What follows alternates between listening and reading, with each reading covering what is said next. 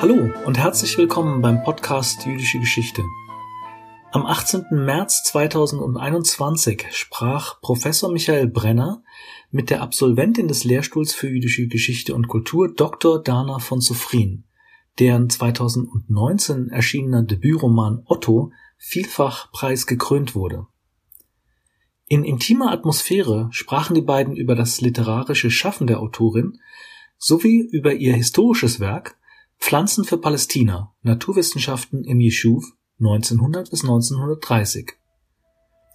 Das Gespräch war eine Veranstaltung des Freundeskreises des Lehrstuhls. Wir wünschen viel Freude beim Hören.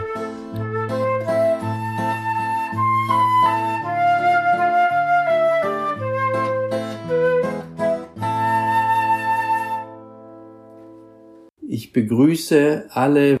Ich freue mich, unser Gast heute vorzustellen äh, Dana von Zufrin, die, ähm, an die ich gleich gedacht habe als eine mögliche ähm, ja, Diskussionspartnerin äh, bei unserer Reihe für den Freundeskreis, ähm, weil sie natürlich auch von ihrem Studium her am Lehrstuhl war ähm, und äh, doch, denke ich, einem inzwischen sehr großen Leserkreis äh, bekannt wurde, ähm, hoffentlich auch als Wissenschaftlerin, aber natürlich auch als Romanautorin.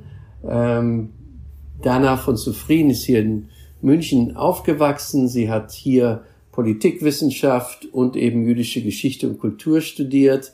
Ähm, sie war auch Gaststudentin in Neapel und in Jerusalem. Und 2017 hat sie hier an der LMU zum Thema Pflanzen für Palästina äh, über Naturwissenschaften im Yishuv äh, in Israel, Palästina 1900 bis 1930 diskutiert. Eine Arbeit, die vor allem über den Botaniker Otto Warburg ging, der eine, vielleicht die wichtigste Stelle äh, in, damals in der zionistischen Bewegung hatte. Er war tatsächlich der Präsident der zionistischen Weltorganisation, der dritte Präsident nach Theodor Herzl und nach Wolfson. Und ähm, Dana von Sufrin ist weiterhin an der LMU tätig. Sie ist wissenschaftliche Mitarbeiterin und Koordinatorin der DFG-Forschergruppe Kooperation und Konkurrenz in den Wissenschaften, die am Lehrstuhl für Wissenschaftsgeschichte angesiedelt ist. Und äh, ich freue mich, dass wir also ein bisschen die Gelegenheit haben, ähm, auch über ihr wissenschaftliches Wirken zu sprechen. Äh, ich tue was, was ich sonst eigentlich, ähm, was ich sonst eigentlich nie tue, nämlich ich dachte mir, es ganz nett, vielleicht tatsächlich zwei Sätze aus dem Gutachten der Dissertation vorzulesen, in dem ich damals geschrieben habe, der Brückenschlag zwischen naturwissenschaftlichen Erkenntnissen und kulturgeschichtlicher Analyse ist in dieser Arbeit hervorragend gelungen. Sie setzt neue Akzente für die Zionismusforschung und die Nationalismusforschung im Allgemeinen. Zudem ist sie erfrischend lesbar geschrieben, übersichtlich gegliedert und umfassend recherchiert. Und äh, meine Kollegin ähm, Karen Nicholson schrieb in ihrem Gutachten, souverän überblickt und nutzt die Kandidatin ein breites Spektrum einschlägiger Literatur aus der Wissenschafts- und Umweltgeschichte, aus den Israel Studies, jüdischer Geschichte und Geschichte des Kolonialismus. Trotzdem bleibt die Studie fokussiert und lesefreundlich auch für Personen, die mit dem einen oder anderen dieser Felder weniger vertraut sind. Das also so ganz kurz das, was wir damals schon äh, an Lesefreundlichkeit und äh, einfach gut geschriebene Arbeit äh, und natürlich inhaltlich sowieso Akzente setzen ähm, festgestellt haben. Und dann kam im gleichen Jahr wie das Buch, glaube ich, 2019, kam dein Erstlingsroman äh, raus, oder Debütroman, man sagt, äh, Otto. Und äh, der ist wahrscheinlich bekannter und den haben vielleicht auch mehr zu Hause. Äh, ich glaube, den gibt's für 11 Euro inzwischen als Taschenbuch, während die Dissertation, naja, 59 Euro ist für eine wissenschaftliche Dissertation eigentlich noch ein ganz guter Preis, also kann man sich auch anlegen. Und, ähm, und dieser Debütroman hat äh, sofort, äh, muss man wirklich sagen, eingeschlagen. Manche erinnern sich vielleicht an die Rezension von Felix Stephan der Süddeutschen Zeitung, äh, der in vielerlei Hinsicht den äh, Roman ganz besonders, äh, ganz besonders fand und ganz besonders gelobt hat. Und äh, sie hat dafür auch viele Preise bekommen. Sie hat den, den München ihren Ersthoferichterpreis bekommen. Sie hat den Bayerischen Kunstförderpreis in der Sparte Literatur bekommen, den Debütpreis des Buddenbrookhauses und äh, ich glaube zuletzt war das 2020 den Förderpreis des Friedrich Hölderlin, den Friedrich Hölderlin Preis der Stadt Bad Homburg.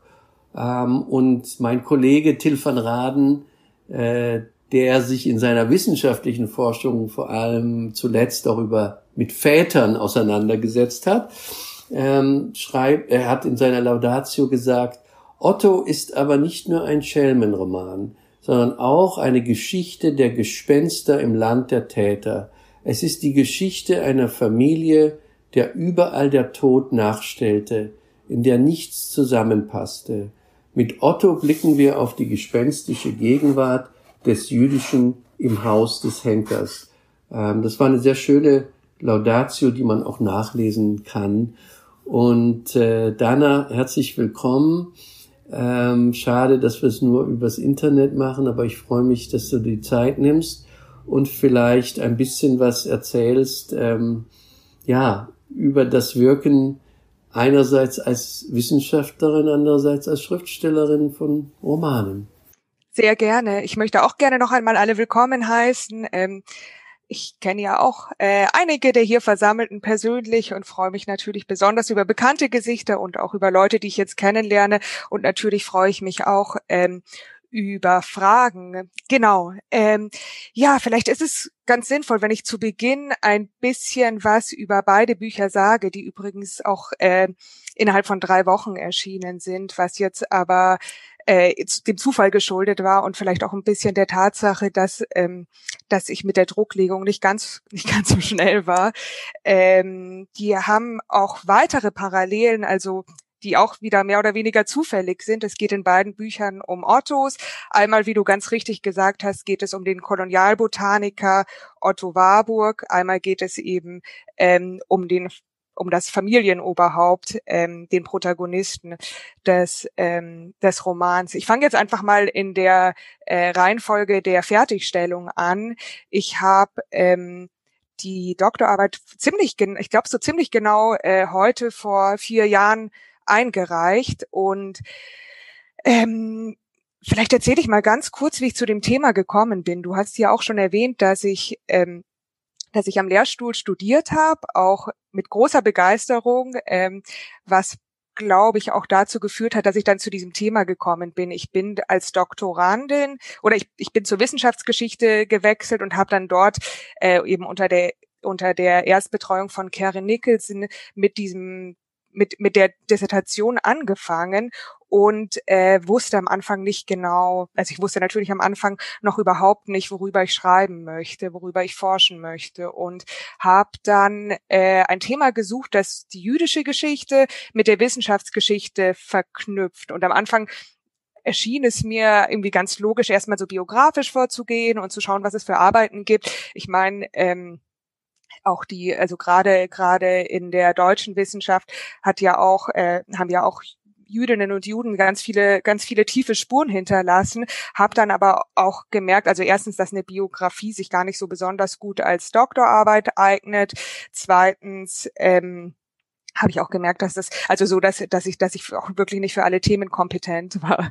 Und bin dann mehr oder weniger durch Zufall auf eine Monographie eines Düsseldorfer Pharmaziehistorikers namens Frank Leimkugel gestoßen, der eben zu diesem Thema äh, schon eine Monographie veröffentlicht hatte, die auch der botanische Zionismus heißt. Und äh, das Thema hat mich sofort interessiert und ähm, ich habe auch gemerkt, dass man eben aus dem Thema äh, oder dass man, dass man das Thema nochmal von einem ganz anderen Punkt äh, angreifen kann, als dieser Frank Leimkugel das getan hat. Ähm, der hatte zum Beispiel auch so, ich, ich konnte irgendwie so ganz gut ähm, Hebräisch zum Beispiel und er hat überhaupt keine hebräischen Quellen einbezogen. Der hat das Ganze eben so von sehr von der deutschen Seite aus gesehen und hat das auch nicht unbedingt ähm, historisch äh, konzeptualisiert und ähm, und da habe ich dann eben gesehen, das ist ja eigentlich immer sehr schön, wenn sich in der Wissenschaft ähm, sozusagen durch die Lektüre eines Werkes, einer Arbeit weitere Fragen ergeben. Und genau, und dann hatte ich auf einmal diesen ähm, diesen Otto Warburg äh, an der Angel und habe gemerkt, dass der also der gilt, der galt sogar schon äh, kurz nach seinem Tod 1900 äh, 8, äh, Entschuldigung 1938 galt er schon als vergessener Präsident der zionistischen Organisation und ähm, dann habe ich eben gesehen, dass dass Warburg eben also als Biografie vielleicht gar nicht so interessant wäre. Der war, also so Bar Warburg war so ein typischer ähm, deutscher Jude aus dem Bürger Bürgertum, der war, der war sehr distinguiert, der war auch sehr zurückhaltend, also der war gar kein großer Ideologe, aber was er schon gemacht hat, waren, ähm, war es mit Leuten zusammenzuarbeiten, die teilweise biografisch sogar interessanter waren als er selbst. Und er war dann eben mein Ausgangspunkt, diese ähm, ähm, für diese Arbeit. Und ich weiß noch genau, dass, dass am, ziemlich am Anfang hatte ich ein, hatte ich als eine Bildquelle in der Hand und ich hatte so ein Foto. Ähm, ich habe es jetzt leider gar nicht da, aber es ist, es ist auf jeden Fall in der oder Moment, ich habe es ähm, hier, wenn man das, wenn man das so halbwegs sieht.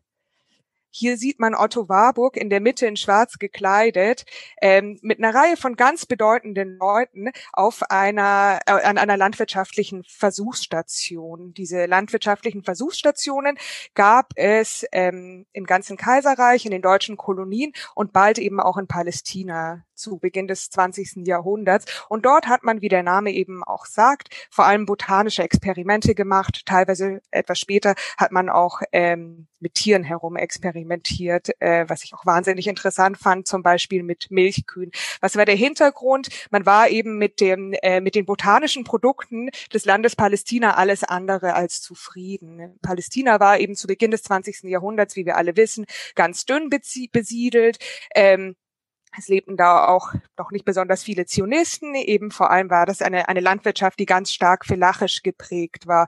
Und äh, die Felachen haben autark gelebt. Das heißt, die haben halt für ihren, für ihren ähm, eigenen Bedarf äh, Tiere gehalten und Pflanzen angebaut. Aber, ähm, aber es war irgendwie offensichtlich, dass dieses Land in der Form, in der es sich den Zionisten gezeigt hat, eben nicht ausreichen würde, um ein großes Volk zu ernähren. Und Otto Warburg hat schon ganz früh davon gesprochen, dass man eben auf diesem Gebiet, okay, heute lachen wir ein bisschen darüber, aber dass man da äh, drei bis dreieinhalb Millionen Leute schon leicht ernähren könnte, wenn man die Landwirtschaft eben reformieren würde. Und das war irgendwie so ein bisschen, bisschen der Kern der Arbeit. Also man kam in dieses Land, hat gesehen, dieses Land ist ähm, genügt den Ansprüchen nicht. Ähm, man hat es wirklich als, als sehr desolat betrachtet und äh, Warburg war dann derjenige, der angestoßen hat, dass dieses Land eben durch verschiedene wissenschaftliche Einrichtungen vor allem ähm, ähm, erneuert werden muss.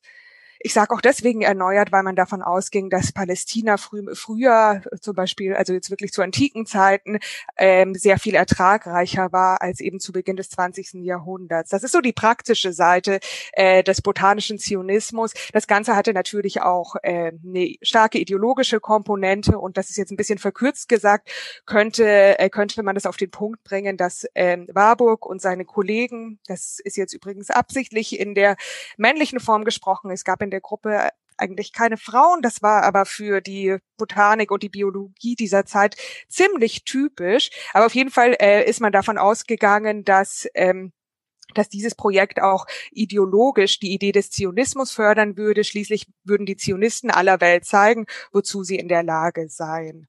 Und, ähm, und das sind so diese Seiten, die ich mir, die ich mir in der Arbeit angeguckt habe, die praktische Arbeit äh, und die, diese, wenn man so möchte, ideologische Arbeit, die hier so ganz äh, wirklich Hand in Hand gingen und immer ganz stark verknüpft waren. Und ähm, Genau, das war ähm, einfach ein Thema, das mich also so, da habe ich äh, insgesamt, glaube ich, vier Jahre dran gearbeitet. Mich hat das, mich hat das irgendwie wahnsinnig interessiert und das war ja auch für mich damals äh, als ganz junge Historikerin war das auch ein großes Glück, weil ich eben so viele, äh, ich hatte manchmal wirklich auch so das Gefühl, ich bin auf Expedition und ich finde im, im Archiv ganz neue Schätze, die seit Jahrzehnten keiner mehr angefasst hat. Und ein bisschen war das auch so. Also da waren, da ist wirklich viel äh, Archivmaterial eingeflossen geflossen, dass, dass ich wahnsinnig faszinierend fand. Und äh, so ist dann diese Arbeit entstanden. Genau, und der, ähm, den Roman habe ich, ähm, habe ich gleich nach Abgabe der Dissertation angefangen. Ähm, das war auch ein bisschen, weil ich das Gefühl hatte, ich muss, ich muss mich, ich muss mich irgendwie davor schützen, in ein ganz tiefes Loch zu fallen. Ich meine, man wissen ja alle, gerade die letzten Monate einer Doktorarbeit sind doch ziemlich zeitaufwendig und ähm, sind auch, finde ich, ähm, psychologisch nicht ganz einfach. Und ähm, ich wollte und genau und dann hat eigentlich eigentlich hat mir meine Schwester hat meine Schwester ein bisschen den Anstoß gegeben und hat gesagt du wolltest doch eigentlich immer literarisch schreiben jetzt hast du die Zeit dafür mach das doch mal.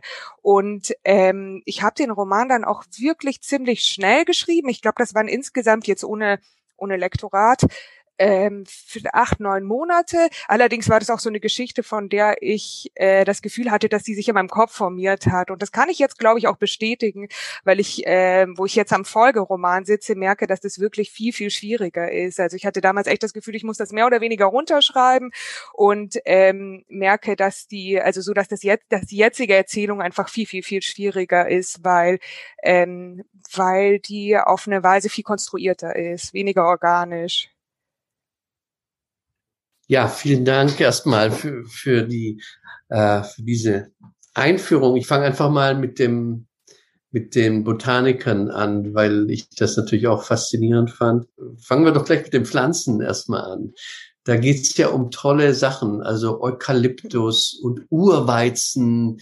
Ähm, und das ist alles äh, ja auch ein bisschen ideologisch äh, behaftet und war jetzt nicht unbedingt ähm, also sagen wir, die botanischen Erkenntnisse, die diese Zionisten um Warburg und andere mitbracht, vielleicht nicht mit denen ganz kongruent, die wir heute haben. Vielleicht kannst du einfach ein bisschen was auch zu diesen Pflanzen sagen. Es ist ja auch eine Arbeit, die in der Natur, in der Geschichte der Naturwissenschaft eben auch geschrieben wurde. Ja, ja, ganz richtig. Also ähm, Warburg war ungefähr an allen Pflanzen dieser Erde interessiert. Und ähm, es ist uns vielleicht gar nicht so bewusst, aber die Welt zu Beginn des 20. Jahrhunderts war wissenschaftlich schon ziemlich globalisiert. Also es gab einen internationalen Samenaustausch, die, ähm, ich meine, gerade in den, in den Ländern, die Kolonien hatten, ging das natürlich besonders leicht. Ähm, und Warburg und alle anderen Botaniker der Zeit haben sich wirklich munter alle möglichen Pflanzen, Samen, Kreuzungen und Züchtungen hin und her geschickt.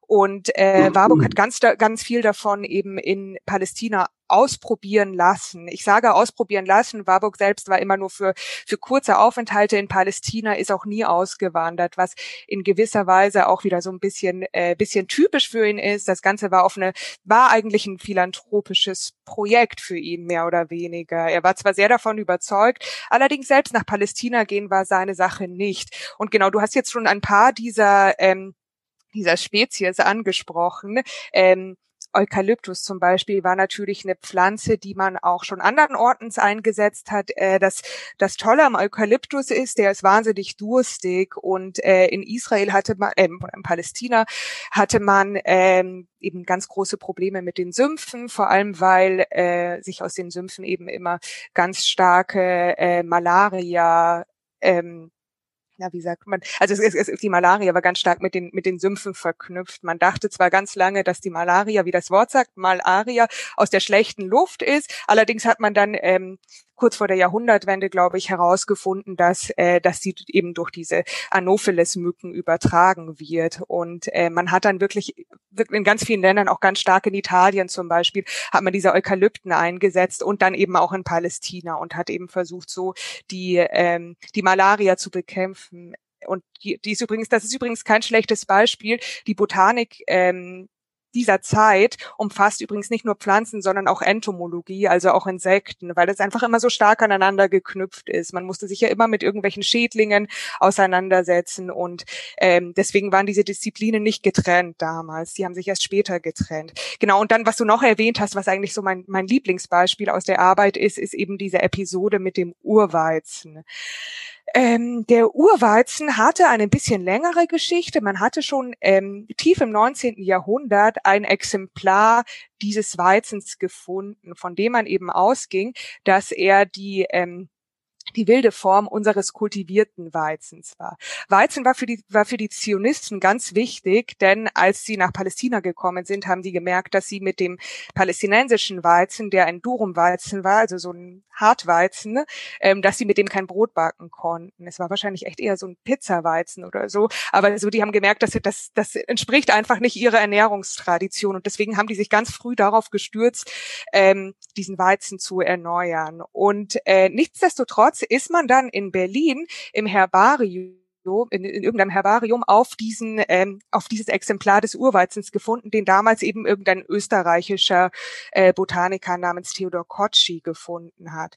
Und dieser dieser Weizen wurde dann von einer Gruppe von Berliner Botanikern ähm, die so halb jüdisch, halb protestantisch war, äh, nach Palästina geschickt und dort an einen jungen Mann namens Aaron Aronson weitergeleitet. Ich weiß nicht, ob Aaron Aronson dem oder der einen oder anderen hier vielleicht ein Begriff ist. Aaron Aronson ist eine absolut mythische Figur des Zionismus. Das war so ein, das war so ein richtiger Haudegen, so ein ähm, sehr gut aussehender, starker Mann, der ähm, der eine ganz ganz, ganz verrückte Geschichte hat. Also der war, ich habe immer so mich, mich in Israel immer so ganz gerne mit einem, mit so einem alten äh, Historiker und Soziologen ausgetauscht, der leider nicht mehr lebt. Shaul Katz hieß der und der hat immer gesagt, ach, der hatte, na, der hatte Stacheln im Hintern. So Aaron Aronson hat tausend Sachen gemacht und nichts bis zum Ende. Und Aaron, Aaron Aronson ist leider dann ähm, auf ziemlich tragische Art und Weise ums Leben gekommen. Der war in die Friedensverhandlungen 1919 involviert und ist da abgestürzt. Manche gehen auch von einem Mord aus. Und äh, seine Schwester ist auch ganz bekannt geworden, weil die in der Nili-Gruppe ähm, gegen die ähm, Osmanen konspiriert hatte. Da war Aaron, Aaron Aronson auch beteiligt. Und wo fand all das statt? Auf der landwirtschaftlichen Versuchsstation äh, in Atlit. Das ist äh, nicht weit weg von Haifa. Und äh, genau, und in diese, das war jetzt eine lange Vorrede, aber in diese wirklich sehr interessante Versuchsstation wurde dieser kleine Weizen geschickt. Und Aaron Aronson ist dann auf sein Pferd gestiegen und hat ihn gesucht. Ähm, warum war das so wichtig? Irgendwie um 1900 hatten wir, das ist auch wieder so eine globale Komponente, wenn man man so möchte, dieser, dieser Arbeit, ähm, dieses zionistischen Projekts damals. Ähm, die ganze Welt war ein bisschen auf der, auf der Suche nach den Ursprüngen. Sie kennen das bestimmt, man hat ganz viel über Ursprachen geredet. Ähm, auch in der in den Kulturwissenschaften hat man sich sehr viel mit den Ursprüngen auseinandergesetzt und äh, all das hatte oft auch schon starke völkische Anklänge zum, in Deutschland und äh, Aaron Aaron und deswegen war man eben sehr daran interessiert, weil man dachte, die, aus diesem Urweizen könnte man eben äh, gewisse gewisse Erklärungen für die Ursprünge unserer Zivilisation herleiten. Äh, man ging eben davon aus, dass die Zivilis also dass die sozusagen das erste Volk, das man zivilisiert nennen kann, eben jenes ist, das Acker, Ackerbau betrieben hat, also sesshaft wurde. Und dafür war eben das der Weizen so ein ganz wichtiges Symbol. Also zurück zu Aaron Aronson, der ist dann auf sein Pferd gestiegen, ist herumge geritten, herumgeirrt. Ähm, und wurde hat einfach keinen Urweizen gefunden und äh, das hat er ein paar Wochen lang gemacht. Irgendwann war er total frustriert. Dann ist er eben nochmal auf sein Pferd gestiegen und hat dann wirklich auf auf ganz äh, unglaubliche Art und Weise während einer Pause in einem äh, Wein oder Nähe, in der Nähe von einem äh, von einem Weinanbaugebiet hat er äh, so einen kleinen äh, einen kleinen Urweizen gefunden und dann plötzlich ganz viele gesehen. Und ich als ich diese Geschichte gelesen habe die ähm, eben auch in, in äh, sich in, in ja in, äh, sogar in vielen ähm, europäischen Journalen der Zeit gefunden hat, war ich natürlich ganz begeistert und da hat mir dann aber meine Doktormutter eben gesagt, so das ist so eine typische typische Prosa aus der Zeit. Das ist eigentlich so so schreibt Alexander von Humboldt, wenn er irgendwas findet. Oh, und dann und dann war ich eigentlich ganz frustriert und das Wetter war schlecht und plötzlich Heureka, plötzlich finde ich dieses Ding. Naja, Aaron Aronson hat den Urweizen eingepackt, nach Berlin geschickt und da war wirklich die ganze Welt ziemlich aus dem Häuschen, weil alle eben gesagt haben, das ist ja wahnsinnig interessant. Jetzt können wir also beweisen, der Ursprung der Zivilisation ist irgendwo im Nahen Osten und ähm, das hat in das hat gerade in Deutschland für ziemlich viel Aufruhr gesorgt, weil das eben alle völkischen Forscher, die den Ursprung der Zivilisation irgendwo aus germanischen Gebieten ableiten wollte, ziemlich vor den Kopf gestoßen hat. Und so ist Aaron Aronson dann ähm, man kann, es ist wirklich nur ein bisschen übertrieben, wenn man sagt, er ist weltberühmt geworden. Er ist dann ähm, auf Vortragstournee auch in die USA gegangen. Er wurde dort von Roosevelt empfangen. Ähm, ihm wurde ein Lehrstuhl angeboten und so weiter und so weiter. Das wollte er alles nicht. Ähm, ehrlich gesagt wollte auch Warburg das nicht. Aaron Aronson musste also zurück ähm, zurück in seine Versuchsstation und hat dann eben da noch ein paar ein paar Jahre bis zu seinem Tod eben alle möglichen Forschungen betrieben und dann wie gesagt auch auch mit anderen ähm, mit anderen Spezies, nicht nur mit Pflanzen, auch mit mit Tieren. Also Sie merken schon, dass das könnte auch ein Roman sein, ist aber eine wirklich äh, streng wissenschaftliche Arbeit, aber nicht weniger spannend zu lesen. Äh, wenn Sie übrigens mehr über die Familie Aronson erfahren wollen und mal in Sichron Jakov sind, da gibt es das Museum, ich glaube im ehemaligen Haus, in dem die Schwester auch wohnte und äh, auch dann äh, äh, ihren Tod fand. Äh, und äh, da gibt es so ein Museum, aber ich glaube, da geht es überhaupt nicht um Urweiz, wenn ich mich richtig erinnere. Äh, die haben ein Exemplar ausgestellt. Ah, haben sie, okay, dann habe ich damals nicht so drauf geachtet. Ähm, und vielleicht können wir noch ein bisschen mehr erfahren zu der Hauptfigur deiner Dissertation, Otto Warburg. Ähm, wie du sagst, er war schon bei seinem Tod 1938 ähm, ja nicht so richtig bekannt, aber immerhin, er war sagen der Nach Nachfolger von Theodor Herzl, nach David Wolfsom, ein, einem Holzhändler aus Köln, kam also ein Botaniker an die Spitze der zionistischen Bewegung äh, vor dem Ersten Weltkrieg. Genau, also ich ich fand ähm, also was ich, was natürlich jetzt äh, sehr zufällig und rein symbolisch ist, mich, mir haben äh, Otto Warburgs Lebensdaten schon wahnsinnig gut gefallen. Otto Warburg wird 1859 geboren in Hamburg. Ähm, das ist das Jahr, in dem Darwins Origins of Species erscheint und stirbt eben 1938. Also so ganz symbolträchtige Daten, aber wie gesagt, für die kann er nicht. Otto Warburg hat ein interessantes Leben gehabt. Ähm, wie gesagt, er kam, der ist ähm, mit der, er kam aus der Warburg-Familie, war dann auch ein, ähm, ich glaube, ein Großcousin von Abi, ähm, kam eben aus äh, aus sehr reichem Elternhaus und äh, hat zuerst so eine, wie man sagen, wie man sagt, soll man sagen, so eine relativ typische Karriere für jemand aus so einem hohen Milieu äh, in der Zeit in der Zeit gehabt. Also Warburg hat, hat ähm, hat sich hat, hat Biologie studiert, ist dann auch schon äh, ganz jung in die deutschen Kolonien gereist, war auch irgendwie auf war eigentlich glaube ich fast auf jedem Kontinent, hat dort seine seine Forschungen gemacht, ist dann zurück nach ähm, nach Hamburg gekommen und dann bald darauf nach Berlin gezogen. Er hat dann aber noch in Hamburg am, Kolon am kolonialwirtschaftlichen Institut gearbeitet. Das waren das war so eine, wenn man so möchte, eine Ausbildungsstätte für Kolonialbeamte. Also das heißt, das war jemand, der ähm, in diese in die deutsche Kolonialwirtschaft äh, ganz tief äh, involviert war, kann man sagen. Also das war wirklich sein Lebensinhalt. Der hat, ähm, er hat auch so Standardwerke geschrieben. Das war wirklich sehr jemand, jemand sehr Bekanntes aus der Zeit. Und ich meine, in diesen ganzen Kolonialprojekten ging es letztlich natürlich auch äh, darum, wie man Pflanzen optimieren kann und in dem Fall natürlich für das Mutterland, für das sogenannte Mutterland. Ähm, und Warburg ist dann ungefähr um 1900 ist er zum Zionisten geworden. Also da war er schon über 40 und vorher hat ihn das alles überhaupt nicht interessiert, was glaube ich jetzt auch nicht so ganz untypisch ist eben für für diese sehr ähm, bürgerlichen assimilierten Juden dieser Zeit.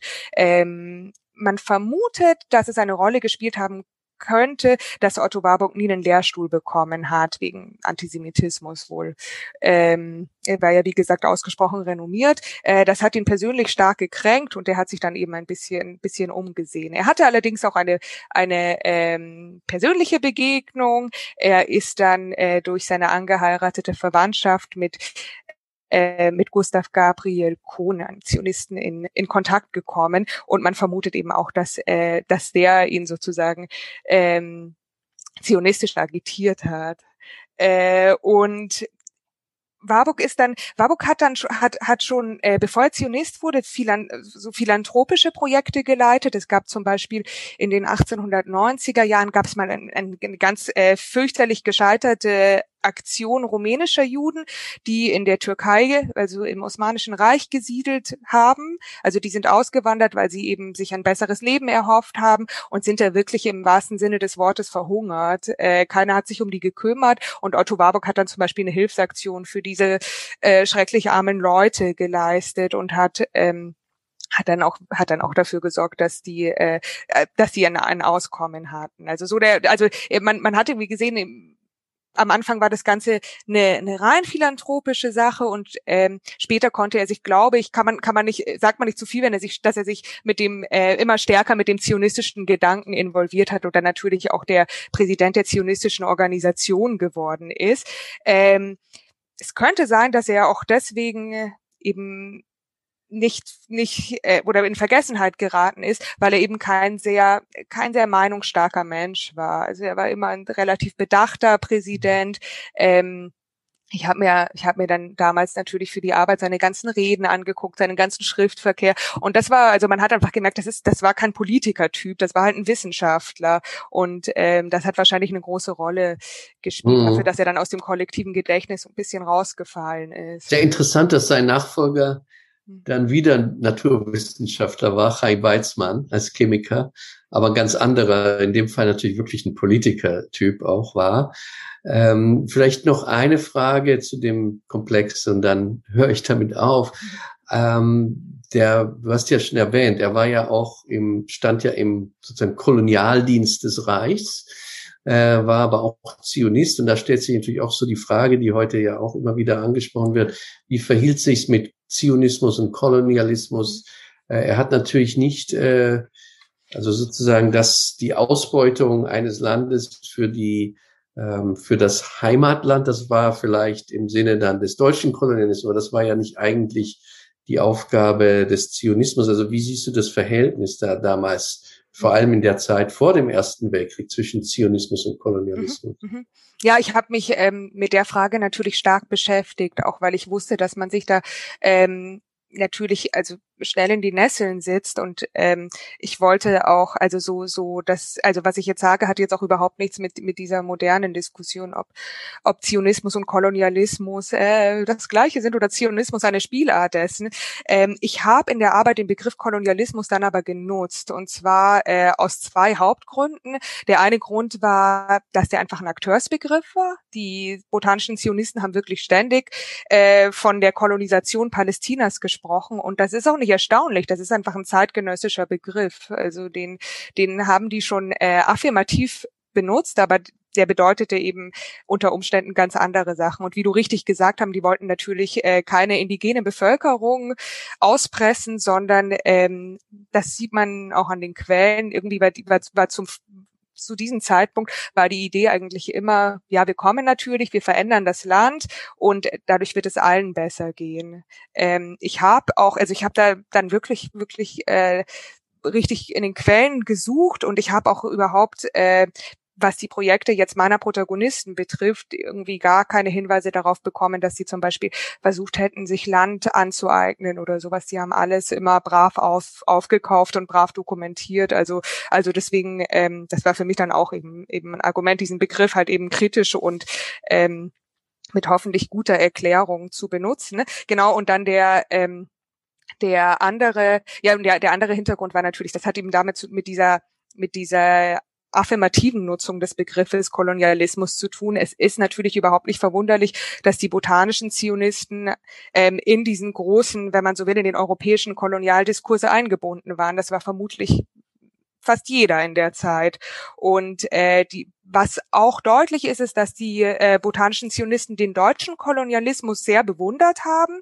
Äh, für sie war der oft oft galt er oft als als Modellkolonialismus. Die haben sich sehr häufig daran äh, ähm, daran orientiert und das hat auch eine ideologische Komponente. Also sie haben schon im deutschen Kolonialismus gesehen, dass ähm, Wissenschaft und Technik, die in diesem Kontext entstanden sind, eben ein Ausdruck der deutschen äh, Kulturüberlegenheit, jetzt auch so ein zeitgenössischer Begriff waren und ähm, das heißt, diese kolonialen Denkmuster waren natürlich dort, war natürlich, war natürlich äh, zu finden. Ähm, Kolonialismus war eben auch eine Geisteshaltung, aber wie gesagt, ich finde das, ähm, es ist natürlich total problematisch, 100 Jahre später über diese über diese Nutzung des Begriffs ähm, diese Nutzung des Begriffs zu kritisieren.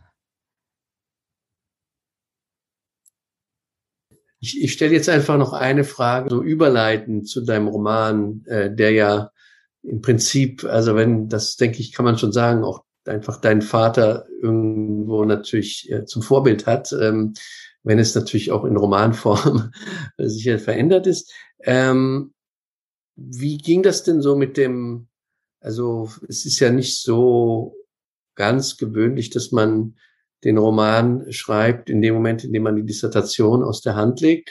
Ähm, das ist ja ein anderes Schreiben. Und mich würde einfach mal interessieren, wie dir das so ging. Ähm, fiel dir das leicht, fiel dir das schwer, äh, von wissenschaftlichen Schreiben auf die, auf das Belletristische zu wechseln? Ja, ich muss sagen, die Frage kommt jetzt nicht ganz äh, unerwartet. Und ich habe heute ein bisschen drüber nachgedacht. Und ähm, ich glaube, so was ähm, was für mich der so ein Hauptantrieb beim Schreiben ist, ist, dass ich, dass ich einfach irgendwie gerne Fragen stelle, so mich interessieren Fragen, warum macht, warum macht er das, warum tut die, tut die jenes und so weiter. Und ähm, die Antworten sind manchmal für mich gar nicht so interessant. Also so, das hängt vielleicht damit zusammen. Ich bin ja ein Typ, der Sachen gerne, der, der, der sich gerne Sachen ausdenkt, der Ideen hat, aber der ein bisschen ähm, sich ein bisschen schwer tut, damit diese Sachen dann ähm, wirklich bis zum Schluss auszuführen. Das heißt, ich habe während ähm, während ich die Doktorarbeit geschrieben habe, ehrlich gesagt sehr gelitten, ne? ähm, bis ich mir dann ein ganz strenges äh, Schreibregime zurechtgelegt habe.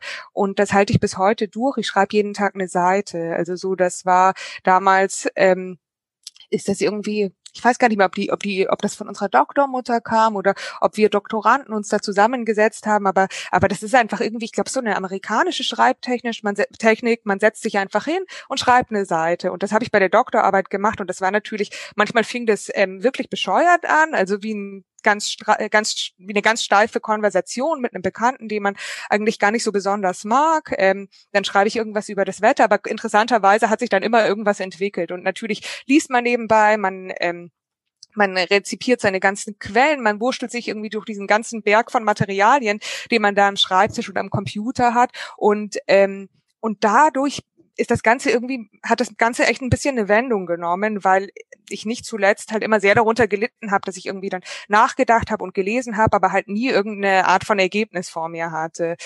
Und ähm, da, dazu kam noch beim wissenschaftlichen Schreiben, dass ich natürlich immer, immer, ob ich wollte oder nicht, irgendwelche Standards einhalten musste. Also seien das jetzt äh, sprachliche oder stilistische oder natürlich sowas wie Fußnoten ne? oder ein Literaturverzeichnis machen. Das waren immer wirklich die Sachen, die mit denen ich mich am meisten gequält habe.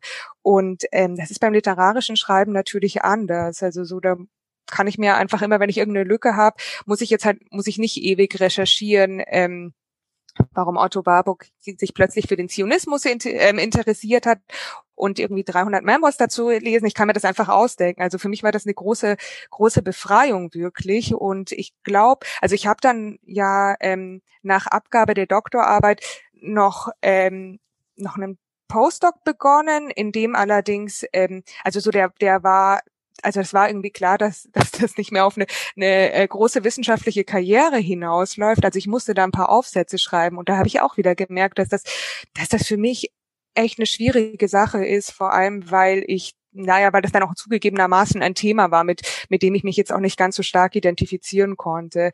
Und ähm, deswegen muss ich sagen, war für mich das literarische Schreiben eigentlich immer das, das leichtere und das schönere. Ähm, nichtsdestotrotz will ich das jetzt auch nicht, auch nicht allzu, allzu sehr glorifizieren. Ich finde, das ist immer noch ähm, eine einsame, anstrengende, ziemlich traurige Arbeit, aber, aber ähm, im Großen und Ganzen bin ich ganz zufrieden damit. Was machst du denn, wenn du gerade eine große Inspiration hast und Schreibst du dann auch nur eine Seite oder darfst du auch mehr schreiben? Ich darf auch mehr. Mindestens eine Seite, wenn ich richtig verstehe. Ja, ich habe ehrlich gesagt selten ganz große Inspiration. aber ich darf auch mehr als eine Seite schreiben. Okay. Ja, aber, aber das heißt nicht, dass ich am nächsten Tag weniger schreiben müsste. Wunderbar, ja. Äh, ich möchte mich einfach ganz herzlich bedanken. Äh, Dana, bei dir natürlich, aber auch bei allen, die ähm, dabei waren. Liebe Dana, ich wünsche dir weiterhin so viel Erfolg, dass du jeden Tag mindestens eine Seite schreibst. Du musst vielleicht nicht die ähm, Urschrift entdecken, so wie den Urweizen, aber äh, ich finde es, finde alles, was du schreibst, sehr spannend und freue mich auch schon auf das nächste. Wer es noch nicht gelesen hat, den empfehle ich äh, beides.